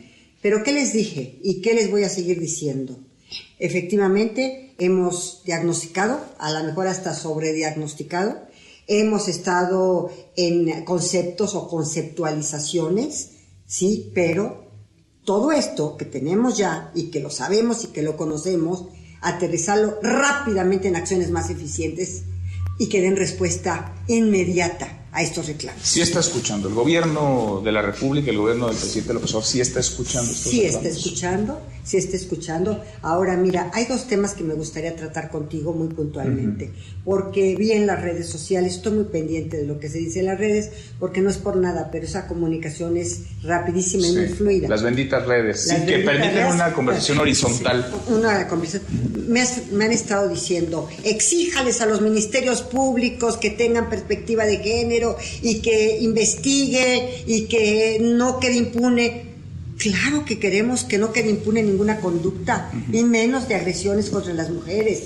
Y por supuesto que investiguen con perspectiva de género, que no me salgan como han salido algunos ahorita últimamente a decir que las mujeres tienen la responsabilidad de que las violen o que las desaparezcan o que las maten. Porque las revictimizan. Porque las revictimizan además.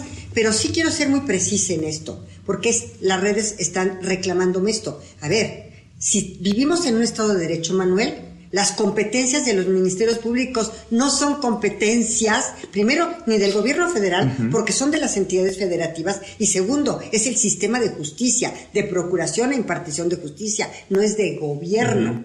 Entonces, sí podemos, ¿qué podemos hacer? Podemos tenerles una lupa enorme sobre sus actuaciones y tenemos que llevar nuestras observaciones y nuestras inconformidades a los congresos locales, porque son sus mandantes, son quienes los designan, pero más allá de hacer reclamos por parte de la Secretaría de Gobernación o hacer observaciones por parte de la Secretaría de Gobernación, yo diría ni siquiera reclamos, observaciones, sí, más allá de eso, son competencias distintas. Ahora, pocas mujeres conocen tan de cerca y tan profundamente el sistema de procuración e impartición de justicia como Olga Sánchez Cordero. Claro. Hay que cambiarlo de fondo, hay que transformarlo desde adentro. Claro, ¿sabes cuál es el tema? Que estaba presente ayer, pero no de la manera en como se manifestaron. El tema en este país se llama impunidad. No es el tamaño de las penas, porque las penas no, se cumplen. No, no, no. El otro día me habló por teléfono un legislador local, eh, coordinador, y me dijo, oiga, vamos a subir el feminicidio a 200 años de prisión. Yo le contesté, te lo cambio por 4 de a 50. Pues sí. No, póngale 500 o 1000 o ¿Eh? cadena perpetua. te lo cambio por, por 4 de a 50, pero que esos 50 sí sean reales, sí esté el individuo en la cárcel los 50 años, ¿no? Y sí no haya impunidad. Porque también eso es, es eso irresponsable, ¿no? El populismo punitivo, porque ya empezaron por ahí algunas ideas, ocurrencias, o de cadena perpetua, o de, pena de muerte incluso. Así es. A ver, que si son 50 años, que esos 50 años efectivamente se sancione esa persona con 50 años. Si tiene 20, pues saldrá a los 70. Ahora, las mujeres están agraviadas, están dolidas, justamente con legitimidad, digamos, la causa que las tiene hoy en las calles. Por supuesto, precisamente por el tema de la impunidad, por el tema de la, de la no investigación, de no judicializar estas agresiones, por supuesto, y tienen un legítimo reclamo. Ahora, ¿qué podemos hacer nosotros desde la Secretaría de Gobernación? En todos nuestros desconcentrados y lo que tenemos como CONAVIN, como CONAPRED, como todas estas instituciones, búsqueda, que hay que hacer búsqueda con perspectiva de género también y alertar inmediatamente. sacar la alerta y los protocolos y que se actualicen los protocolos de inmediato. Y ahí está Carla Quintana, que es una maravilla en lo que hace, ¿eh? como también lo es Candelaria, como lo es Nadine, como lo es, bueno, Gabriela Rodríguez en Conapo. O sea, tengo guerreras. Mira, hemos platicado con las cuatro que nombraste, con las cuatro que mencionaste. Mónica Maxice también. Con Mónica también. Y de pronto parece que lo que falta es, híjole, ese, ese impulso porque conocen perfectamente, han estudiado desde hace mucho tiempo, han estado también en el campo pero de pronto parece que romper esas inercias que llevan ahí muchos años, décadas, que no comenzaron el 1 de diciembre de 2018 y que no se agotan con el gobierno federal, no es fácil romperlas, pero también de pronto parece que se ponen una, eh, un estigma, que se ponen una camisa que no le corresponde al gobierno federal, porque el reclamo, yo lo escuchaba ayer, el reclamo no es contra una persona, no es contra un gobierno, es contra un sistema patriarcal que ha desde hace muchos años oprimido a las mujeres que las tiene hoy en desventaja. Hoy, hoy lo comentaba el presidente en la reunión de seguridad, la educación. La educación de que tengamos una educación igualitaria, una educación en donde no haya esta eh, construcción del sistema patriarcal desde pequeño, sino al contrario, una deconstrucción del sistema machista, del sistema patriarcal. Y yo creo que lo que él decía era, los valores, la cultura, los valores de la no agresión, de la no violencia y también, por supuesto, la educación. Entonces, sí hubo una reunión de, en el Gabinete de Seguridad muy, muy empática y muy afín a, precisamente al movimiento del día de ayer. ¿Tú crees que el presidente está sensibilizado? Yo creo que el presidente está sensibilizado. Él, sus causas son sociales. Sus causas son sociales y su problema más importante es la desigualdad la desigualdad. Y dentro de la desigualdad, la más desigual es la mujer. Dentro de la opresión, la más oprimida es la mujer. Dentro de la pobreza, la más pobre es la mujer. Dentro de las violencias, la más, la más violentada es la mujer. Y no tendría que detenerse con esa especificidad en las mujeres.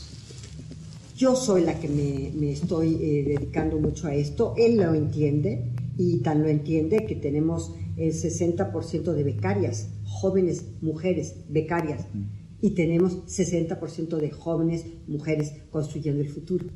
Entonces, creo que ahí hay un mensaje de que hay una desigualdad y de que la oportunidad está más hacia las mujeres. Ahora, yo que conozco el tema y que lo he vivido y lo he luchado por más de 50, por más de 50 años, Manuel, Tú vienes del movimiento del 68 de antes incluso. De antes incluso, de antes incluso. Entonces, desde mis 16, 17 años o quién sabe, tengo 52, 53 o 55 años en esto. Pero lo tengo en esto y no he luchado. He luchado los derechos y libertades como no tienes idea, sobre todo las libertades de las mujeres y los derechos. Y el otro día que estaba yo en el Senado recordando la conferencia de Beijing, eh, de 1995, en donde me parecía increíble que la declaratoria de Beijing fuera como los derechos de las mujeres son los derechos de todos, ¿no? Y todos los derechos son de las mujeres. Ok, esa declaración pareciera que no la tendrían que haber dado y la tuvieron que dar porque no todos los derechos eran de las mujeres y los derechos humanos eran de todas las mujeres. Y siguen sin serlo. Y siguen sin Porque serlo. Porque a veces están escritos pero no se llevan a la práctica. Y siguen sin serlo. Y siguen sin serlo. Me platicaban todavía de un rezago ahí en algún código eh, civil todavía que han quedado resabios impresionantes. Eh, ya se ha avanzado mucho en esa legislación, pero siguen teniendo este, por ejemplo. En la legislación de Chihuahua, el hombre que se divorcia se puede casar al día siguiente. La mujer que se divorcia necesita dos años. Increíble. Para volverse a casar. Increíble, Y sigue siendo criminalizado, por ejemplo, el aborto. Y siguen habiendo mujeres hoy que pagan más tiempo en la cárcel por haber cometido el mismo delito que un hombre. Exactamente, porque además había una, imagínate, atenuante de responsabilidad en los eh, homicidios de mujeres violentos que antes no estaba tipificado como feminicidio. Y entonces resulta que el, estado de violencia súbita del hombre, estado de violencia súbita, disminuía, atenuaba la pena hasta dos o tres años de prisión. En cambio, una mujer, ahí en las mismas condiciones, que fue violentada por el marido durante 20 años y que después de 20 años o 30 años de matrimonio decide privarlo de la vida, sí, sí, sí, con alevosía, premeditación y ventaja, en lugar de tener estos dos o tres años que tenía el marido que en estado súbito de violencia la mataba, ella tenía 40 y 50 años. Cuando las violencias comienzan en no pocas ocasiones dentro del hogar, dentro de las casas, en los espacios que tendrían que ser seguros, en las escuelas, en los hogares, en los trabajos. Y en el trabajo también. Pero sobre todo a mí la que más me preocupa, te lo digo con toda sinceridad, es la intrafamiliar. ¿Por qué es la intrafamiliar? Porque es el espacio más íntimo de la mujer. Y ahí es donde no hay testigos, no hay más que pruebas indirectas sobre lo que está aconteciendo realmente de la violencia que sufre y los niños también y las niñas. ¿eh? Que es terrible. Que es terrible. Es terrible. Ahora, las mujeres están en la calle con una demanda justa, legítima. El gobierno federal nos dice, la Secretaría de Gobernación, escucha, es receptor de esos reclamos, de esas demandas, pero también hay grupos que están tratando de montarse en esta ola, en estas agendas, para llevar agua a su molino, para hacer cálculo político electoral. Eh, efectivamente. A ver, yo que conozco el movimiento hace tantísimos años, sé perfectamente que muchos de los que están ahí, que muchos de los que han propiciado esta, eh, esta, esta marcha, o se han montado más bien en ella, no la han propiciado, se han montado en ella, ¿sí? No son del movimiento feminista. Parte de la conversación con la ministra Olga Sánchez Cordero, la secretaria de Gobernación. ¿En qué marco, además, entre las protestas de ayer domingo 8 de marzo, el paro nacional de mujeres este 9, Olga Sánchez Cordero, una feminista de hace muchos años. El resto de la conversación se la tendré en ADN 40 en República MX. Cruzamos la media ya a la hora con 38, pausa y volvemos con un resumen de lo más importante del día. Esta mesa, la mesa para todos. Información para el nuevo milenio. Mesa para todos con Manuel López San Martín. Regresamos. Más información y análisis en Mesa para Todos con Manuel López San Martín. Seguimos, volvemos a esta mesa, la mesa para todos. Cruzamos la media ya a la hora con 42. Vamos con un resumen de lo más importante del día. Resumen. Resumen. Bueno, tras la marcha histórica de ayer, hoy un paro histórico. Mujeres han parado, las ciudades se encuentran semivacías este 9 de marzo, lo mismo las oficinas que los establecimientos, las escuelas, el transporte público y desde luego las calles. Son miles de mujeres mexicanas que se quedaron en casa en protesta por la ola de feminicidios que ha azotado en fechas recientes al país. Es un paro nacional de mujeres que vaya que se siente. Vamos al centro de la Ciudad de México. Tú estás en el Zócalo, Adrián Jiménez. Adrián, ¿cómo se vive ahí el paro? Muy buenas tardes. Buenas tardes, Manuel Auditorio. Efectivamente, hoy su ausencia es notable, es visible. Ayer salieron a las calles y 80 mil de ellas se unieron en una sola voz, expresó su hartazgo contra la violencia de género. Es lunes 9 de marzo de 2020 y en calles del centro histórico muchas de ellas no están. Decenas de comercios se encuentran con las cortinas abajo, sus trabajadoras no asistieron. Son joyerías, tiendas de ropa, restaurantes, ópticas, entre otros. Eh, en los portales ubicados sobre Plaza de la Constitución, varios locales comerciales están cerrados. Sobre el corredor peatonal y comercial de Madero, decenas de establecimientos también lo están. Lo mismo ocurre en otras calles como 16 de septiembre y 5 de mayo. Si bien la actividad no se detuvo totalmente, es reducida en comparación a cualquier otro día habitual. Hubo mujeres que se asistieron al laboral no era su deseo, pero de ello dependen otras personas, son el sustento de un hogar. Otras mujeres policías de tránsito estuvieron en sus puestos de trabajo por el compromiso con la ciudadanía. Hoy en el centro histórico de la Ciudad de México están ausentes, son la taquillera del metro, la barista, la vendedora, la cocinera, la administrativa, la oficinista, pero también son la madre, la hermana, la tía, la prima, la esposa. Son todas, paradójicamente, hoy su ausencia las hace más visibles. Hoy es un día sin mujeres, un día sin nosotras aquí en el centro histórico de la ciudad. Manuel Auditorio, la información que les tengo. Y un día sin ellas no es igual. Adrián, gracias. Muy buenas tardes. Muy buenas tardes, nos hacen falta, son indispensables, todas son indispensables y por eso las queremos vivas y por eso las seguimos, no las acompañamos ni siquiera porque ellas se acompañan solas, nosotros las seguimos por el camino, por la ruta que van marcando. ¿Cómo se vive este paro? ¿Cómo se vivieron las marchas de ayer en varias entidades del país? Vamos contigo, Denny Leiva, hasta Nuevo León. Denny, cuéntanos, buenas tardes.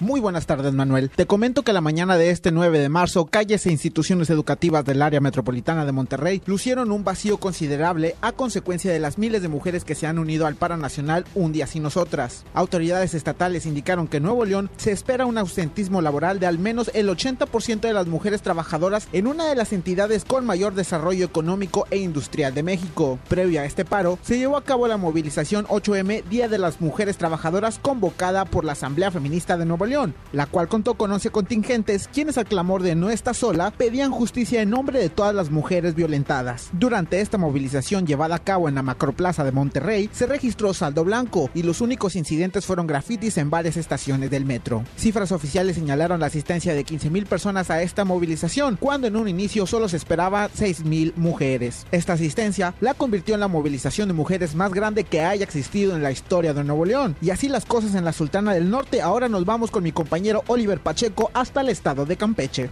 Gracias, Denny. Campeche también se sumó al paro nacional. En las calles, dependencias de gobierno, el transporte y espacios públicos se notó la ausencia de mujeres.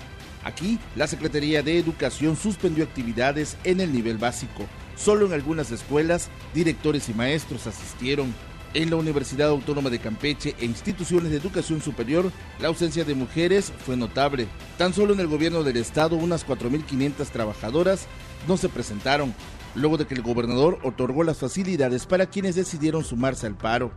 Sin embargo, en el mercado principal, comerciantes de pescados y mariscos sí laboraron con normalidad. Un día antes, este domingo, activistas y colectivos de mujeres protestaron en la catedral, realizaron pintas en la explanada y se confrontaron con feligreses que se encontraban orando por la marcha feminista en la que también se pronunciaron a favor del aborto. Esta es la información. Vamos contigo, Rafael Menéndez, en Veracruz.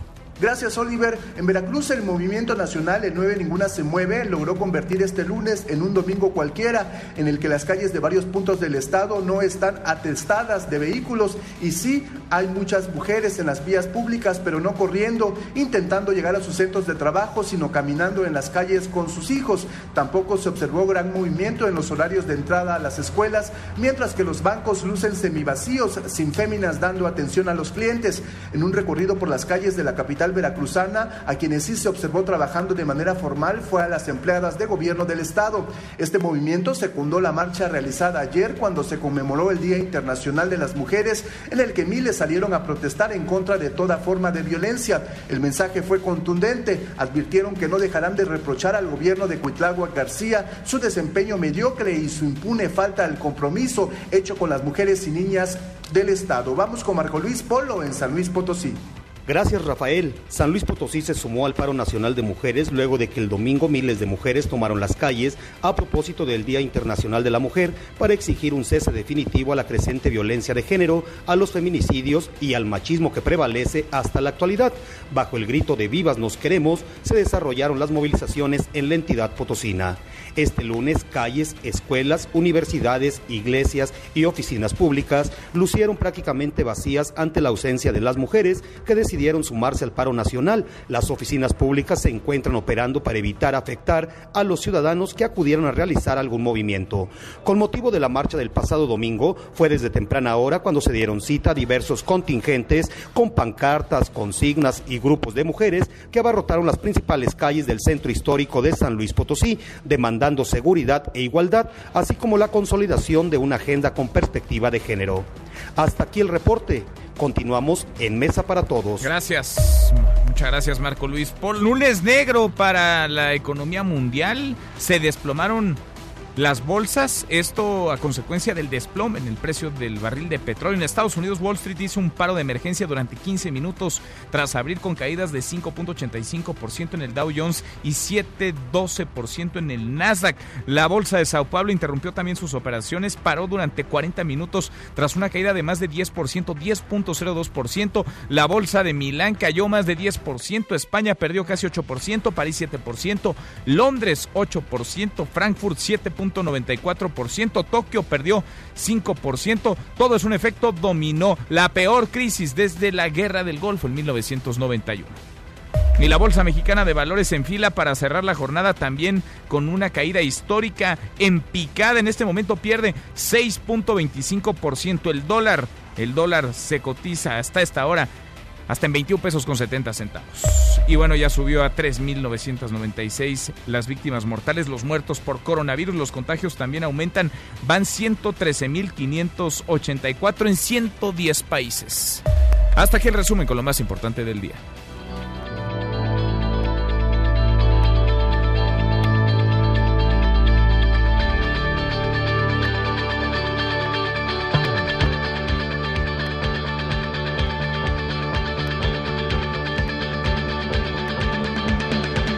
Mi querido Miyagi, José Luis Guzmán, como todos los días, hasta ahora en esta mesa para todo. Segundo tiempo, Miyagi, ¿qué estamos escuchando? Estamos escuchando un disco que, aunque no lo creas, tiene tu edad.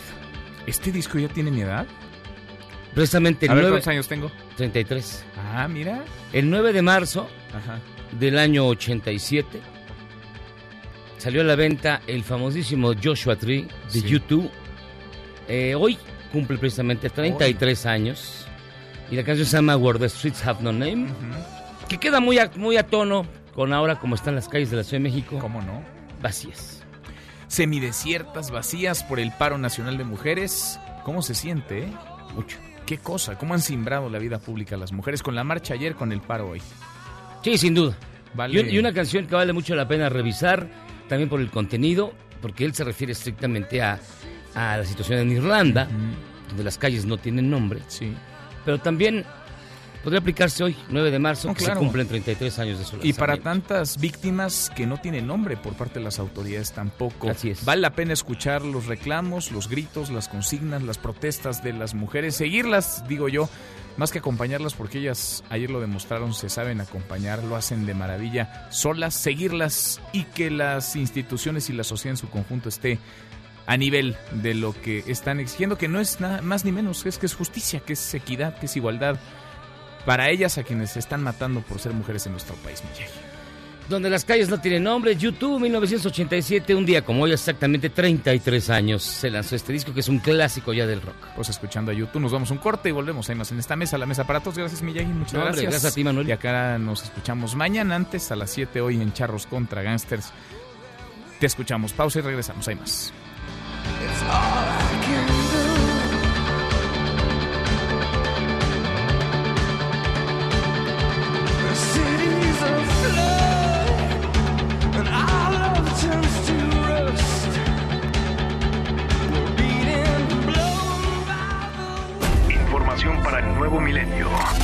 Mesa para todos con Manuel López San Martín. Regresamos. Más información y análisis en Mesa para todos con Manuel López San Martín.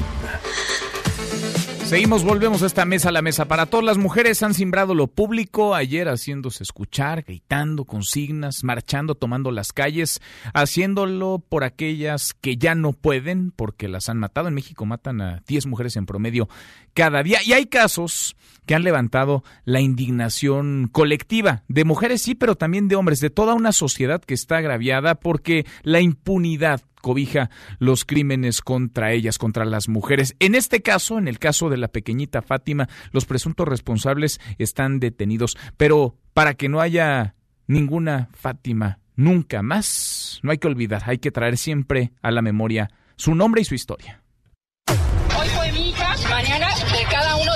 Que se carcajeen y se burlen, puede llegar a ser una de sus hijas.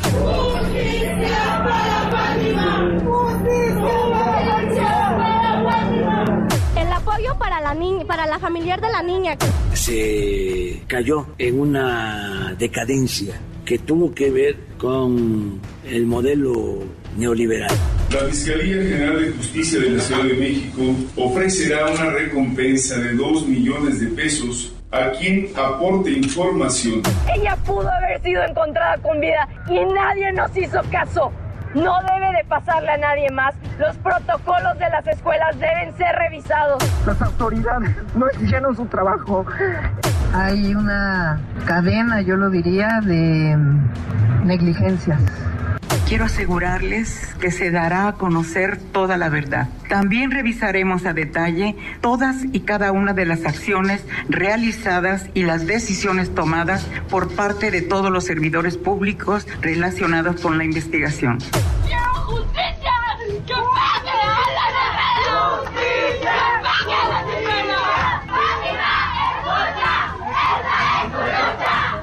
Quiero insistir en que lo más importante para nosotros como Fiscalía es hacerle justicia a Fátima.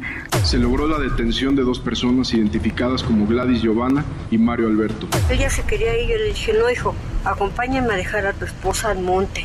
Dije, yo la llevo al, municipio, tú te regresas. Dijo, ¿de veras, tía? Le dije, de veras, hijo, tú te regresas, te voy a salvar a ti, pero voy a ir. Pero yo en mi mente yo sabía que no. Fueron unas amenazas, obviamente, de muerte. Yo solamente prestaba mis servicios y pues no sé qué es lo que quiera la ciudadanía, ¿no? Yo antemano les pido perdón, yo que soy madre de Giovanna. Yo sé que con un perdón no se va a, solucionar esto. Estos hechos lamentables del asesinato de la niña, yo aquí dije, nada más que eso no se toma en cuenta, dije que se iba a detener a los responsables, pero que no bastaba con eso, que teníamos que atender las causas. Nunca más una Fátima ni una más. Vivas las queremos a todas, vivas las necesitamos, vivas son indispensables. Hoy puros hombres hemos hecho esta mesa para todos porque mis compañeras periodistas, corresponsales, redactoras, reporteras están en paro porque en México están matando a las mujeres. Sin ellas, sin ellas no es igual, hacen falta, siempre hacen falta. Hay que, hay que seguir Sí, hay que seguir acompañándolas, hay que seguir el camino, la ruta que ellas van marcando. Esta ola feminista no la para nadie ya. Ya pero nos vamos, revisamos lo último en la información.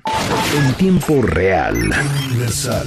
Petróleo de Texas se desploma 24.59%. Es el peor día desde la guerra del Golfo. El Heraldo de México. No están solas, mujeres del STLN se suman al paro nacional feminista. Milenio. Paro de mujeres paraliza la Cámara de Diputados. NDS Noticias. La Bolsa Mexicana de Valores en picada cae 6.42%. Con esto cerramos, con esto llegamos al final. Gracias, muchas gracias por habernos acompañado a lo largo de estas dos horas. Por cierto, los mercados en Nueva York, las bolsas de Wall Street cayeron más de 7%, el Dow Jones 7.79%, el Standard Poor's 7.60%, el Nasdaq 7.29%. Soy Manuel López San Martín.